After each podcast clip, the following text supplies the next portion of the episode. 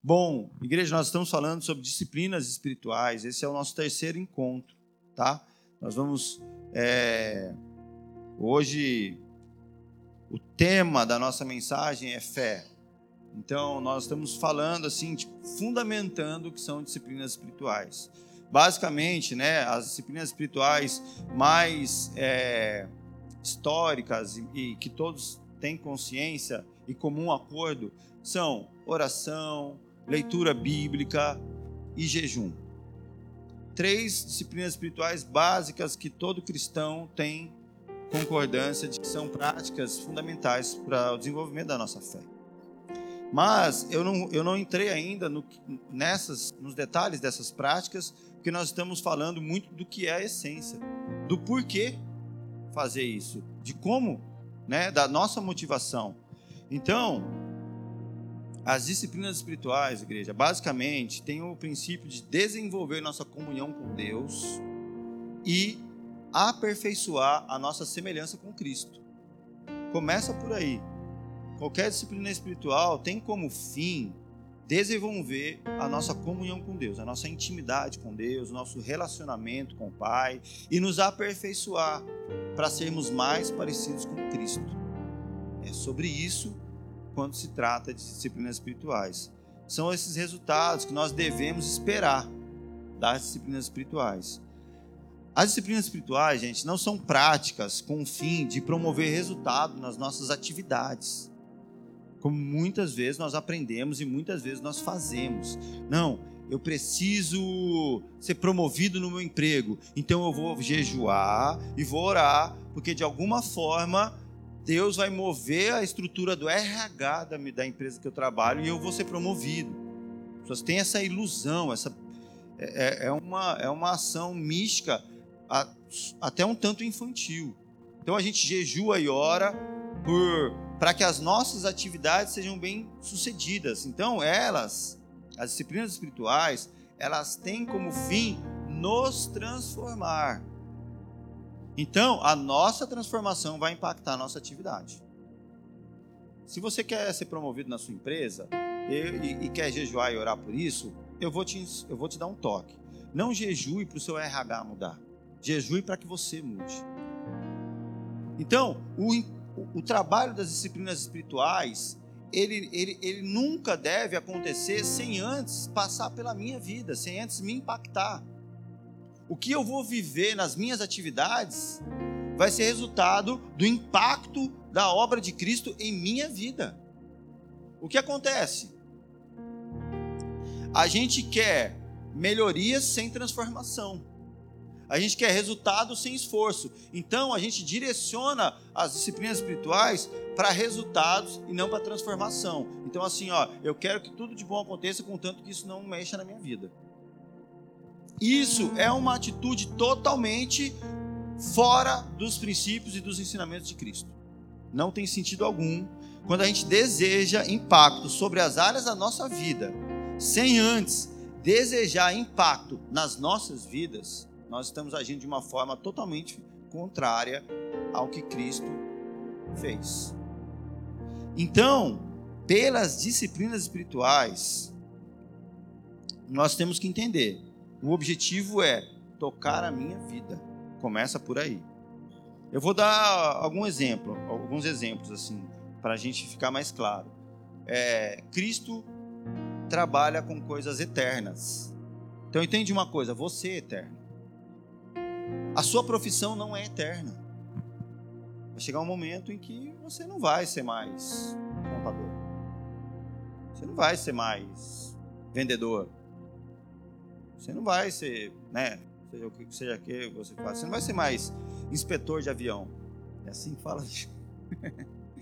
Você vai, essa profissão sua vai acabar. Então Cristo tem o objetivo de trabalhar com aquilo que é eterno. Então, Entenda uma coisa. Ah, mas, Gustavo, então é, Jesus não tem o interesse de, de, de, de, melhorar a minha atuação no meu trabalho, ele não tem o interesse de, de ajudar a melhorar os meus resultados nas minhas atividades, que eu tenha que, que, que tudo que eu faço tenha mais excelência. Jesus tem total interesse nisso, mas ele tem muito mais interesse em você. Entende? E aí, o interesse dele em você vai impactar essas atividades. Tá fazendo sentido para vocês até aqui? Então, ah, sabe de uma coisa, gente? Tem gente que tem, por exemplo, problema no casamento. Daí o que a pessoa faz? Jejua e ora para o casamento mudar. Deixa eu te dar um conselho, para, não faz isso não. Isso aí, gente, é o maior princípio você pecar. Porque quem ora e jejua pelo casamento já parte do pressuposto de que existe um problema que não tem a ver com ele. Então é muito provavelmente você orar e jejuar com julgamento sobre o seu cônjuge. Daí você já peca.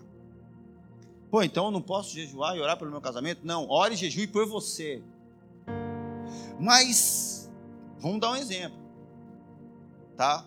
Eu sei que aqui entre nós isso não acontece, mas às vezes você tem algum amigo, né? Você ajuda ele.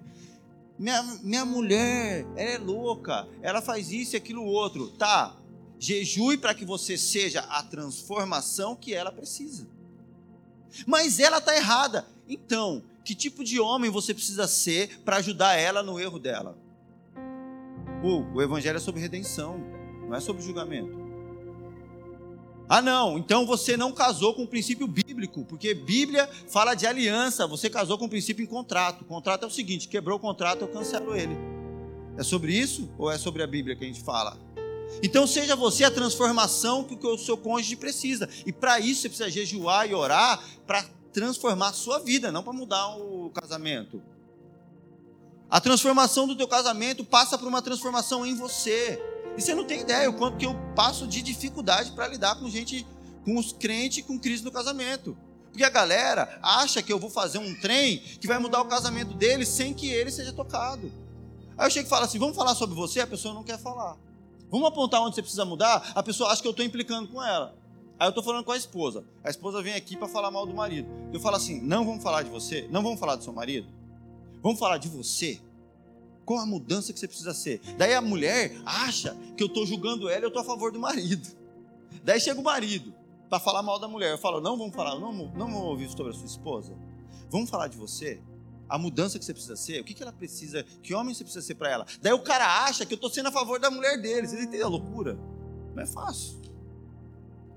Não é fácil. Por quê? O que, que, que, que, que os caras esperam? O que, que as moças esperam? Que ela chegue aqui e fala: Meu marido é um crapa. É verdade. que mais? Ele é um sem vergonha. É um sem vergonha, um safado, um monstro. Tinha que queimar no fogo. Aí ela fala: Ah, é o pastor Benção, né, gente?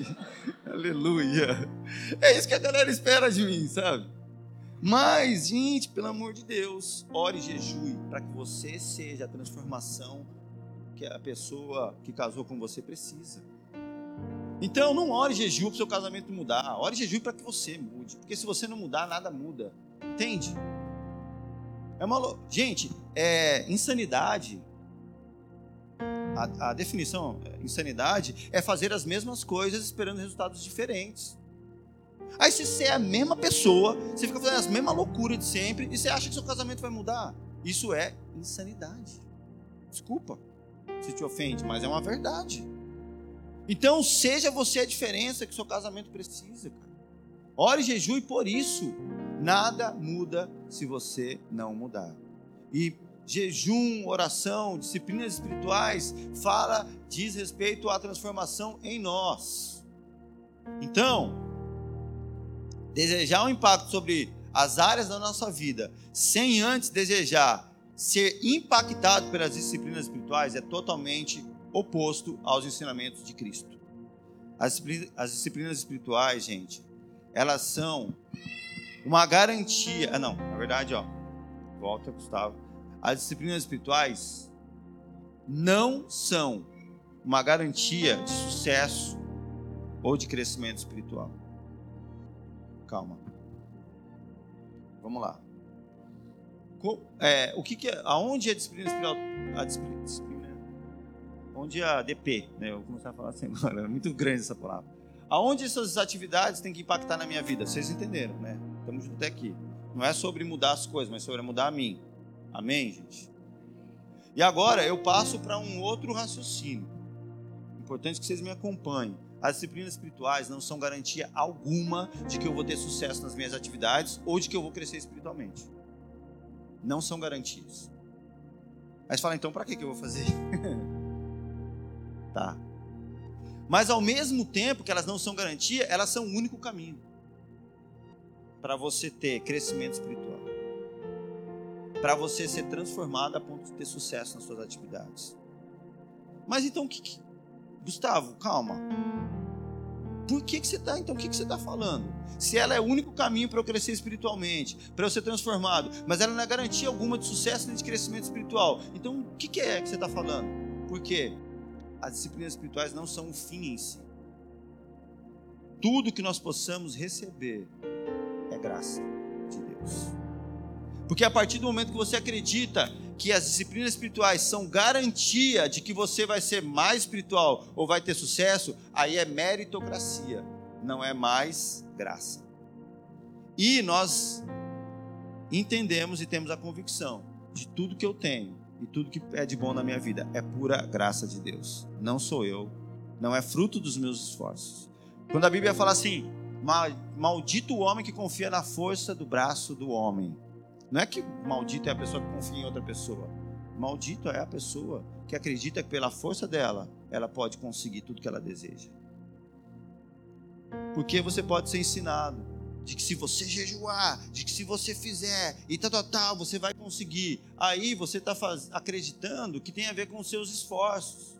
Aí a gente cai em, nos extremos. A pessoa soberba e arrogante que acha que ela é ultra espiritual porque ela consegue jejuar muito, porque ela estuda muita palavra, porque ela ora pra caramba. Então eu sou muito mais espiritual. Eu sou. Aí a soberba e a vaidade tomam conta da pessoa.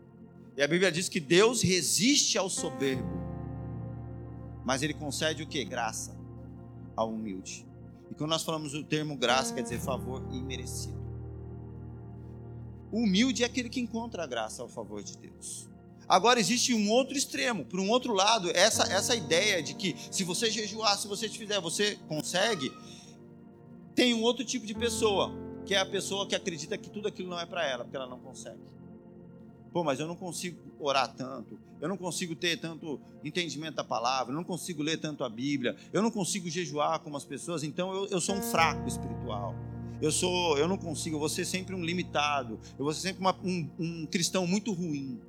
Então você tem de um lado aquela pessoa que se acha ruim, que essa pessoa também está numa condição de pecado, sabe por quê? A realidade é que todos nós somos ruins. Só que nós não estamos nessa condição de inferioridade, por quê? Porque Cristo conquistou algo para mim. Em Cristo eu sou alguém. Então eu não tenho que ficar me sentindo o patinho feio da fé, mas eu também não posso me achar o cisne cor-de-rosa. O que, quem eu sou? Eu sou de fato um pecador. Alguém que tem valor, que recebeu o mais alto título da terra, de ser rei, sacerdote e filho de Deus por meio de Cristo. Então não tem a ver comigo, é graça de Deus. Amém, gente? É muito sutil esse, esse detalhe, porque a gente pode fazer das disciplinas espirituais um lugar de julgamento, um lugar de acusação. Você pode se sentir inferior por conta disso, ou você pode se sentir superior. Nós temos que encontrar esse lugar de verdade e de equilíbrio, que é o que? É pela graça, é pelo favor imerecido, é pela cruz de Cristo. Tá, mas então agora eu fiquei confuso. Eu não sei mais por que jejuar e nem orar. Então, vamos lá. Existe aqui Agora nós vamos entre merecimento e graça. 1 Coríntios 3,6 diz assim: ó, Paulo está falando sobre. É, tem um momento que Paulo está na igreja de Corinto lá, e algumas pessoas começam a falar assim: não, eu sou discípulo de Paulo, que ele que é melhor. Aí o outro fala assim: não, eu, eu, eu sou de Apolo, Apolo que é mais bacana. Daí Paulo fala assim: olha, eu plantei, Apolo regou, mas é Deus quem dá o crescimento. O que, que Paulo está sintetizando aqui? Tentando explicar para aquele povo. Olha, eu vim e evangelizei vocês, eu vim e anunciei a verdade. Apolo veio e cuidou de vocês e ensinou e trouxe fundamentos sobre tudo aquilo, mas nem eu e nem Apolo temos mérito nisso, porque quem faz com que as coisas aconteçam e cresçam é Deus. pela graça dele. E aí a gente tem que entender que existe sim o empenho e o esforço dos servos de Deus. Mas a única garantia de resultado vem da ação de Deus. A garantia de resultado, a garantia de que eu vou ser transformado, a garantia de que as minhas atividades vão ser impactadas por meio da minha transformação, toda a garantia vem de que Cristo me amou, de que Deus entregou o filho dele por mim e de que pela graça eu sou transformado. Porque se não fosse por meio de Cristo, não havia transformação alguma. Ainda que eu jejuasse, ainda que eu lesse a Bíblia, ainda que eu fizesse um tanto de coisa. Marcos capítulo 4, versículo 26, Jesus diz assim: O reino de Deus é semelhante a um homem que lança a semente sobre a terra, noite e dia. Quer ele esteja dormindo, quer esse homem esteja acordado, a semente germina e cresce. Embora esse homem não saiba como, a terra por si mesma frutifica. Primeiro nasce a planta, depois a espiga e por último o grão cheio na espiga.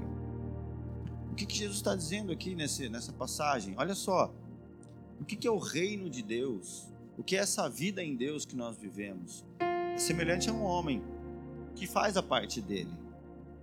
Qual que, é, qual que é a parte desse homem? Ele lança a semente. Talvez qual seria a nossa parte? É orar, ler a Bíblia, jejuar, exercer as disciplinas espirituais, buscar realmente conhecer a Deus. E o, crescimento espiritual, a transformação, o processo todo que isso vai gerar, muitas vezes, e talvez 100% das vezes, é incompreendido. É incompreendido a nós. Por quê? Não é uma atuação que está ligada às disciplinas espirituais. É uma atuação que está diretamente ligada ao poder sobrenatural de Deus e da graça que é derramada sobre nossa vida por meio de Cristo. Eu falo para vocês, eu como pregador, dentro das minhas análises, assim, cara, teve dia em que eu estava assim, jejuando, orando, assim, legal, seguindo a disciplina espiritual. E aí eu pregar, e a pregação ser tipo assim, ok, normal. Aí tem dia que eu tava lá, mano, fiquei uma semana sem ler a Bíblia, uma bagunça, desorganizado, cheio de tribulação. Cara, tipo assim, nada espiritual. E pá, cara, eu vou preparar a mensagem, Deus, pela tua misericórdia, pai, tal, tal. E a pregação, a mensagem ser top. Eu estou falando dentro da minha análise, tá? Ser top. Então aí eu falo, cara, não estou entendendo. Como é que é? Porque não não tá ligado, não é resultado das minhas ações, é resultado da graça de Deus. Tá? Então, nós vamos continuar na mensagem, tá? Porque talvez alguns entendam construem um raciocínio assim: ah, então se não tem nada a ver, então quer dizer que eu não vou nem jejuar, não vou orar, não vou ler a Bíblia, vou fazer nada e vou ser crente, tá tudo certo. Não. Nós vamos entender então, tá, se é assim, por quê que eu devo viver as disciplinas espirituais? Por quê? Vamos lá. Aqui, agora, nós vamos falar sobre o que é o salário da graça. Para a gente fundamentar ainda mais que as disciplinas espirituais não são um fim na nossa vida. Mateus capítulo 20, versículo 1. Eu vou ler uma parábola toda de Jesus para a gente entender como que funciona, o que é isso, o salário da graça. O que, que é aquilo que Deus entrega. Pois o reino de Deus é como um proprietário que saiu de manhã bem cedo para contratar trabalhadores para a sua vinha. Ele combinou pagar-lhes um denário por dia. Pagar um denário, tá? Beleza. Um denário é um termo ali para um pagamento. Um denário corresponde a quanto nos dias de hoje? Quem sabe me responder? Ninguém? Nem eu. Então, um denário. Tá bom. Um denário. Eu não, eu não me atentei a, a buscar isso, mas um denário, né? E mandou-os para a sua vinha. Então, esse cara sai de manhãzinha, bem cedo, vamos imaginar lá, umas 5 da matina, o sol ainda começando a chegar, ele, ó, oh, vocês querem trabalhar para mim? Ó, oh, a gente quer, então tá bom, vou pagar um denário para vocês no final do dia. Pum, contratou esses caras. E aí daí ele ele e ele mandou esses caras para sua vinha. Aí por volta das 9 horas da manhã, ele saiu e viu outros que estavam desocupados na praça. E aí ele disse: Vão também trabalhar na minha vinha, e eu, pagarei a vocês o que for justo. E eles foram. E esse homem sai outra vez, e por volta do meio-dia, e também por volta das três horas da tarde, ele faz a mesma coisa. Então eles, cinco da manhã, nove da manhã, meio-dia, três da tarde, ele foi lá e contratou pessoas para trabalhar na vinha dele. E saindo ele por volta das cinco horas da tarde, ele encontrou ainda outros que estavam desocupados e lhes perguntou: Por que vocês estiveram aqui desocupados o dia todo? Fique imaginando, você que veio de um bairro de periferia. Não sei você, mas aonde eu cresci, sempre tem aquela esquina que tem um sofá, tem uma poltrona, tem alguma coisa que é o lugar para fumar maconha. A galera fica lá o dia inteiro você tá sem maconha, onde eu, onde eu vou? Lá na esquininha do sofá, do negócio, sempre tem. Fico imaginando que era tipo esses caras. Eles estavam ali o dia inteiro. Ficava ali naquela rodinha, pá, fumo baseado, conversa e tal, né? desocupado, sem fazer nada. E aí chega esse dono da vinha. E fala, por que, que vocês estiveram aqui o dia todo? Daí eles falam, porque ninguém nos contratou, responderam eles. E ele disse, vocês também vão trabalhar na minha vinha. E agora ele contrata esses caras. E aí, ao cair da tarde, o dono da vinha disse ao seu administrador: chame todos os trabalhadores e pague a eles o salário. E aí, começando pelos últimos contratados, aqueles que foram contratados às 5 horas da tarde, e depois e terminando pelos primeiros, né? Vieram os trabalhadores contratados por volta lá das 5 horas da tarde, e cada um desses trabalhadores recebeu o quê? um denário. Então o cara que foi pro trabalho, o cara é tipo assim, é meio que o cara chegou, ô, oh, onde que é a vinha aí? A galera trampando desde as 5 da manhã, pai, suado e já, né, cansado ali. Aí chega os maconheiros lá, 5 da tarde. Aí, galera, o que, que é a vinha? Onde que é que é para trabalhar? Ah, é ali e tal. Onde está as ferramentas? Ah, tá lá, vou pegar, eu vim aí. O cara pega a ferramenta. Onde que eu posso ajudar aí? Ah, ali, acho que está precisando dele. Daí na hora que ele está indo, oh, o administrador chega. Ô, gente, vamos resolver aqui pagar vocês? Daí o cara fala, ô, oh, beleza. vamos lá. Aí vamos receber o salário, todo mundo.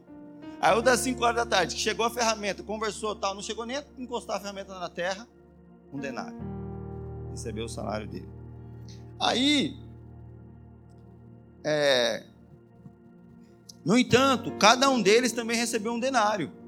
5 horas da tarde, toma um denário para você. O cara, você que chegou meio-dia, vem cá, um denário. Ah, o pessoal aí que chegou às 9 da manhã, vem cá, um denário. Aí vem os caras assim, todos suados. Os caras tinham feito 90% do trabalho. Os caras chegam lá cansados. Assim, Nossa, mano, os caras receberam um denário, vai receber 10. Toma aí um denário para vocês. Aí, meus caras quando o receberam, começaram a reclamar com o proprietário da vinha, dizendo: Estes homens contratados por último trabalharam apenas uma hora, e o Senhor os igualou a nós, que suportamos o peso do trabalho e do calor o dia todo. Aí o dono respondeu a um deles: Amigo, eu não estou sendo injusto com você. Você não concordou em trabalhar por um denário? Receba o que é seu e vá. Se eu quero dar ao que foi contratado por último, o mesmo que eu dei a você, não tenho eu o direito de fazer o que eu quero com o meu dinheiro? Ou você está com inveja porque eu sou generoso? Assim, os últimos serão os primeiros e os primeiros serão os últimos. Isso é o que nós chamamos do salário da graça.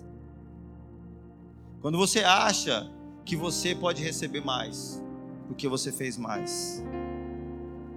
O teu salário que nós vamos receber de Deus não tem a ver com o nosso esforço, não tem a ver com o nosso tempo de conversão. Eu sou convertido há tantos anos, cara, e o cara converteu ontem, olha o que Deus fez com ele. Não, não tem a ver com isso.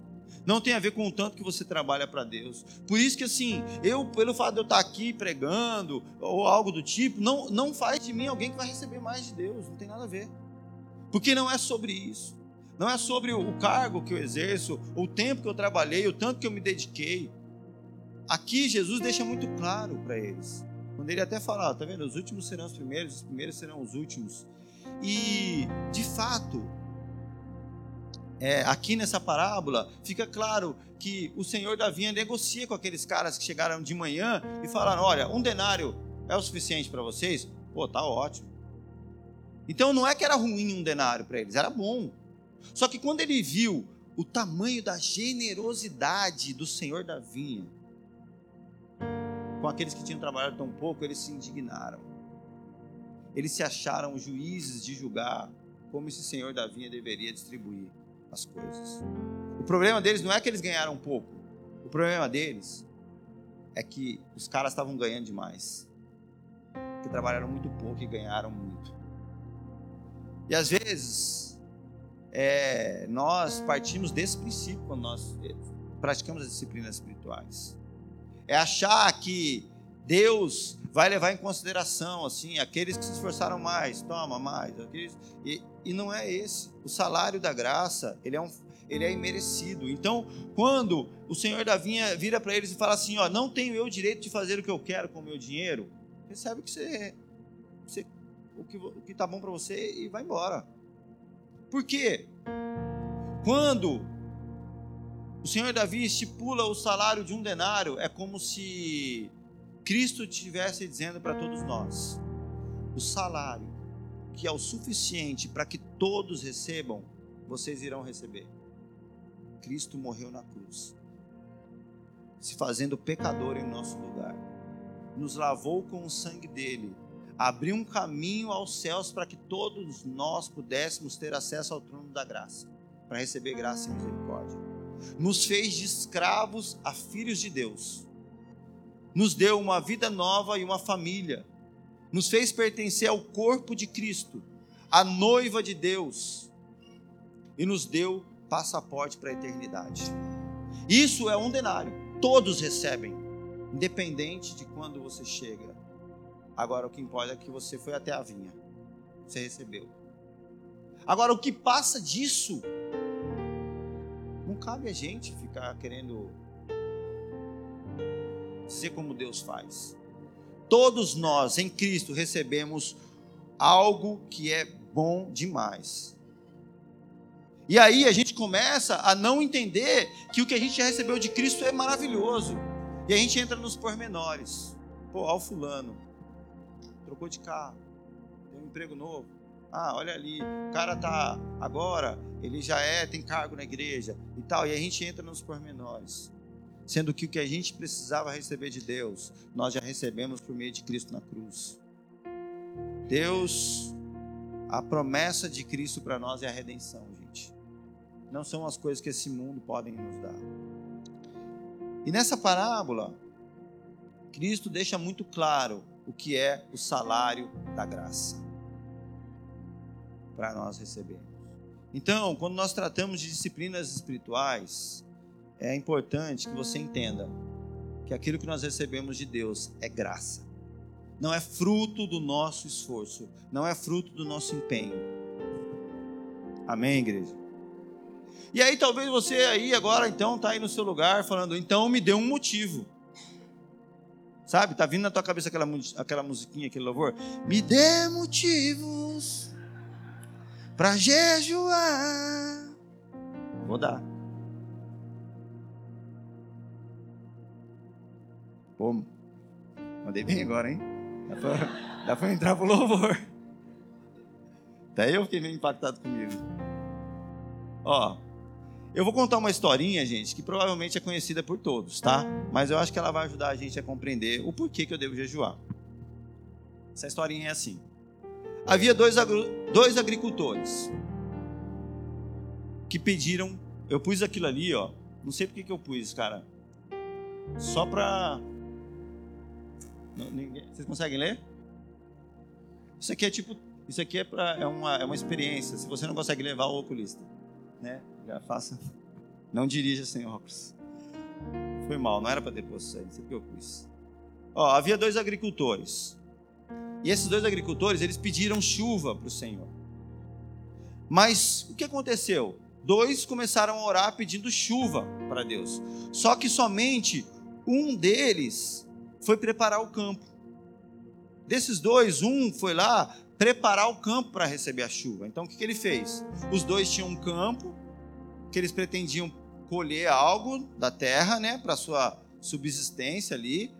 Então eles oraram: Deus, manda chuva, a gente precisa plantar, a gente precisa da colheita, a gente precisa do fruto da terra e tal.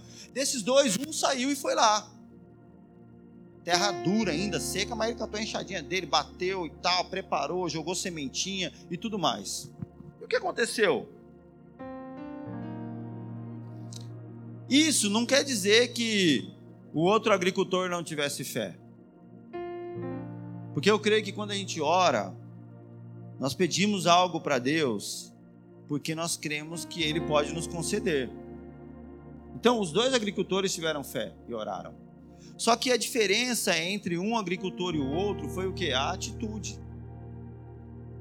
Não é verdade? Os dois tiveram fé de chegar e orar a Deus pedindo chuva. Só que um teve a atitude de preparar a terra.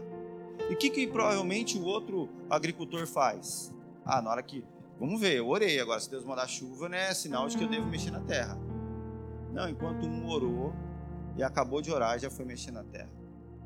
A diferença entre os dois é atitudes. E aí, é onde eu digo para vocês: a fé sem obras é morta.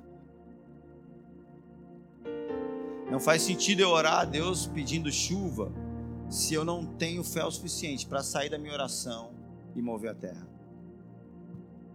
Porque a fé sem obras é morta. O trabalho de deixar o terreno preparado por aquele agricultor não foi somente uma atitude de fé, mas também uma ação que dependia dele. A chuva que vem de Deus e que vai irrigar a terra ela vai produzir fruto nos campos que estão prontos. Então, pensa comigo. O fato daquele agricultor preparar a terra também não garante que ele vai ter colheita. Amém? Que, que garante a colheita? Aquilo que nenhum homem tem controle. A chuva que Deus manda. Só que também só vai ter colheita aquele que teve coragem de mexer a terra. Não é pelo meu esforço, mas se não houver o meu esforço também não tem colheita. Então, pastor, se é pela graça de Deus, o que, que a gente faz? É... Então eu não devo fazer nada. É aquela história. Depende de Deus. Até que eu faça o meu papel. Então, se eu não tenho a disposição de orar a Deus, de ter vida com Deus, de, de minimamente jejuar, ler a palavra de Deus, orar, exercer disciplinas espirituais, esperando ter mais intimidade com Deus e aperfeiçoar o meu o caráter de Cristo em mim, o que eu espero da graça de Deus Aqueles que são alvo da graça de Deus também devem ser aqueles que amam a Deus a ponto de buscar relacionamento com Deus. Que creem em Deus a ponto de jejuar, de orar, de ler a palavra, mesmo quando não vem nenhum sinal de chuva. Entende? A chuva pode ser representada aqui para nós como uma bênção de Deus. Então, os filhos legítimos de Deus, eles jejuam e eles oram. Eles leem a palavra de Deus não porque eles querem o resultado, mas porque eles querem a Deus. Porque eles amam a Deus a ponto de desejar serem mais parecidos com Cristo e se relacionar com Deus. Eu estou falando de um verdadeiro cristão. De um legítimo discípulo de Cristo. Que eu poderia incentivar você a ser uma farsa dizendo para você que jejue porque você vai conquistar, você vai fazer. Legal, você seria um falso espiritual. você seria um falso discípulo, você seria uma farsa cristã. Jejuando, lendo a Bíblia, fazendo, esperando coisas que você possa receber, quando na verdade essas disciplinas têm o melhor do mundo para nos dar: Deus e somente Ele, que é o que nós precisamos. Conhecendo mais a Ele, tendo mais intimidade com Ele, sendo transformados a parecer mais com Cristo, e fique tranquilo, porque a Bíblia nos dá uma garantia que quando nós buscamos o reino de Deus, as demais coisas são acrescentadas. O processo é natural. Demais coisas diz respeito a todas essas ambições do nosso coração. São demais coisas. E Deus vai cuidar da nossa família, do nosso sustento. Deus vai cuidar. Então, o que a gente tem que entender é que Tiago, no capítulo 2, versículo 14, eu agora vou falar do último ponto para a gente finalizar. O tema da nossa, coloca aí. O tema da nossa mensagem de hoje é fé. Então, tudo isso que, eu, que a gente compartilhou aqui nessa manhã deve concluir nessa, nessa parte. O que a fé tem a ver com as disciplinas espirituais? Então, se nós entendemos que é pura graça de Deus, que as disciplinas espirituais não são um fim em si mesmo, então, o que a fé tem a ver com isso? Tiago, ele nos ensina. Tiago 2,14 diz assim: ó, de que adianta, meus irmãos, alguém dizer que tem fé se não tem obras? Acaso a fé pode salvá-lo? Se a gente pegar esse texto de Tiago e agora colocar ele dentro da historinha lá dos dois agricultores. Imagina só você. Você é um desses agricultores. Aí você vira e fala assim: olha, para alguém, né? Eu creio que o meu Deus vai cuidar da minha família e vai mandar a chuva, então eu vou orar. Daí você vai lá, joelha, pá. daí você sai de lá, daí a pessoa fala assim: e aí, Deus vai mandar chuva mesmo? Ah, vai. Então, por que, que não tem semente no seu, no seu campo? Ah, não, porque eu tô, vou esperar, né? Na hora que Deus mandar. Não, se você tem convicção, lança semente. Ah, não, é, eu tenho convicção, mas vamos ver, né? Talvez, quem sabe, né? Então, que tipo de fé é essa? Sabe? Ah, não, eu sou cristão, eu creio que Deus é aquele que cuida da minha vida, que faz as coisas. Tá, então para resolver as questões da sua vida, por que, que você não busca Deus? Ah, Deus, Ele é Senhor, a minha vida é dele, a minha vida é do Mestre. Então tá, se é do Mestre, por que, que você não recorre a Ele? E a maneira da gente recorrer a Ele é jejum, oração, leitura da palavra.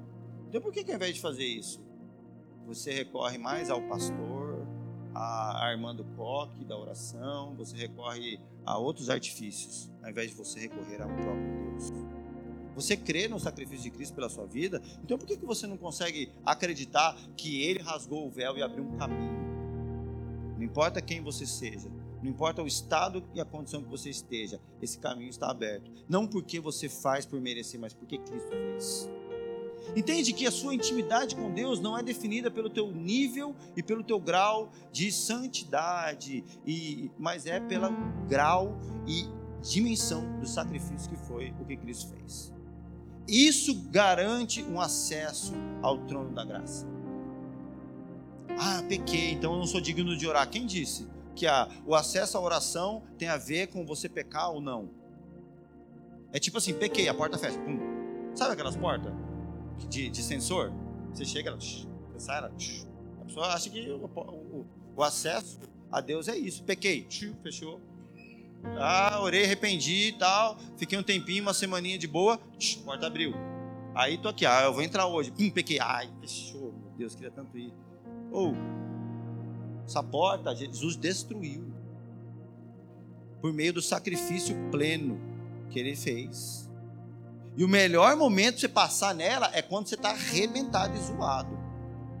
Você está lá, o charco do lodo, do caldo do que o capeta fez na sua vida. Vai, meu amigo, é a hora que você tem que ir. Nós, nós vamos a Cristo porque nós precisamos de um Salvador que traga redenção sobre a nossa vida. Não porque a gente é tão bacana que a gente vai na festinha dele. Não. Tiago, ele continua no versículo 17, ele diz assim, ó: Assim também a fé por si só, se não é acompanhada de obras, ela é morta. Contudo, alguém dirá: Você tem fé, e eu tenho obras. Eu digo: Mostre-me a sua fé sem obras, e eu mostrarei a minha fé por meio das minhas obras. Então, as minhas atitudes, sim, elas dizem respeito à minha fé. Sabe, isso, é, isso é um isso é um é um texto que eu uso muito na educação dos meus filhos. Aí ele fala assim: eu vou lá, ó, oh, gente, não é para fazer isso, não pode, tal, tal, tal. Não, pai, eu não faço, nunca mais vou fazer. Eu falei: olha, deixa eu te falar uma coisa. Você não precisa me falar, porque as suas palavras elas vão elas vão depor contra você. Porque o que me mostra que você realmente entendeu, que você realmente está disposto a agradar a Deus, não é o que você fala para mim, mas é o que você faz, cara. Não adianta você ficar falando para mim, eu não vou fazer, e amanhã você vai e faz. Você me mostrou o quê? O que, que vale mais? Eu falo para eles, o que, que vale mais? O que você fez ou o que você falou? É, pai, é o que eu fiz. As suas obras testificam da sua fé. Então, você não é o que você fala, você é o que você vive. Você não é o seu discurso, você é a sua prática. E é sobre isso que Tiago está falando. Você não é espiritual porque você fala de maneira espiritual. Você é, você se torna um ser espiritual porque você tem uma vida prática de espiritualidade, de disciplinas espirituais. Você é alguém que tem uma, uma vida que busca a Deus. Olha só o que Judas ele fala, né? Ali na carta de Judas, esse Judas é o irmão de Jesus. E no livro de Judas, no capítulo 1, no versículo 3, Judas ele fala assim, ó: Amados, embora eu tivesse me empenhado muito para escrever a vocês acerca da salvação que nós compartilhamos, eu me eu senti que era necessário escrever para encorajá-los a batalhar pela fé que foi confiada aos santos de uma vez por todas. Então Judas, ele, ele, ele se sente assim uma necessidade de na carta dele falar da importância dessa fé, dessa fé prática, dessa vivência daquilo que nós cremos. E ele fala da necessidade de nós batalharmos para cultivar essa fé. Entende uma coisa? É, essa, essa batalha, ela começa no campo dos nossos pensamentos, ela começa no campo dos nossos afetos. Ela é, é, essa batalha pode ser perdida aqui, ó, antes mesmo de você agir. Então, é, tirando aí né, as, as exceções, talvez você está perdendo aqui porque a tua cabeça está cheia do quê?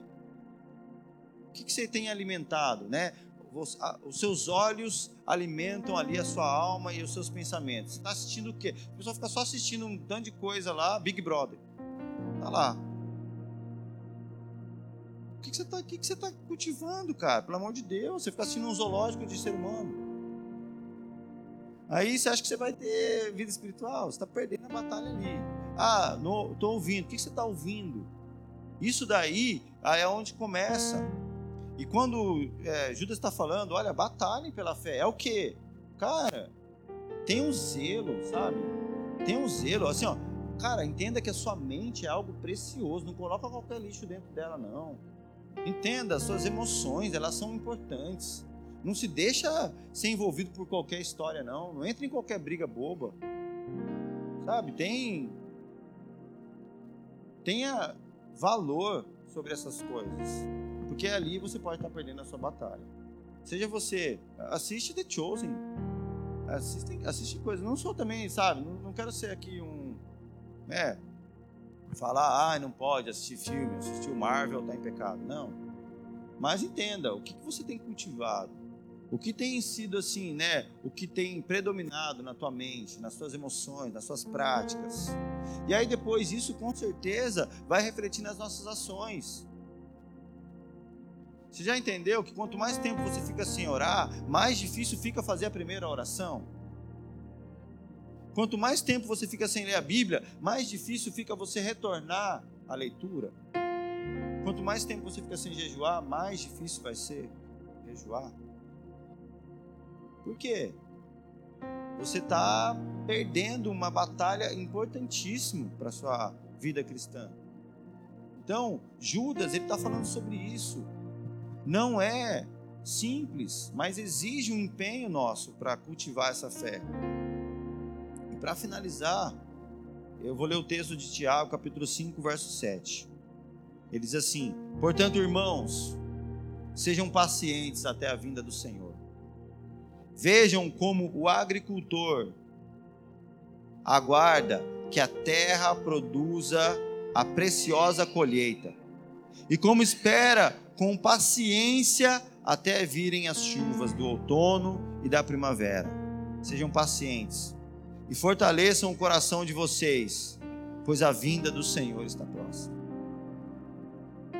Tiago está chamando a igreja para perseverar nessa fé, entendendo: busquem ao Senhor, porque Ele vem. E tenham paciência enquanto Ele não chega. Sabe, às vezes você está buscando algo de Deus e não acontece no tempo que você espera, mas a chuva é certa que ela vem. Sejam como o agricultor, ele aguarda com paciência. E ele não deixa de fazer a tarefa dele enquanto ele aguarda a chuva.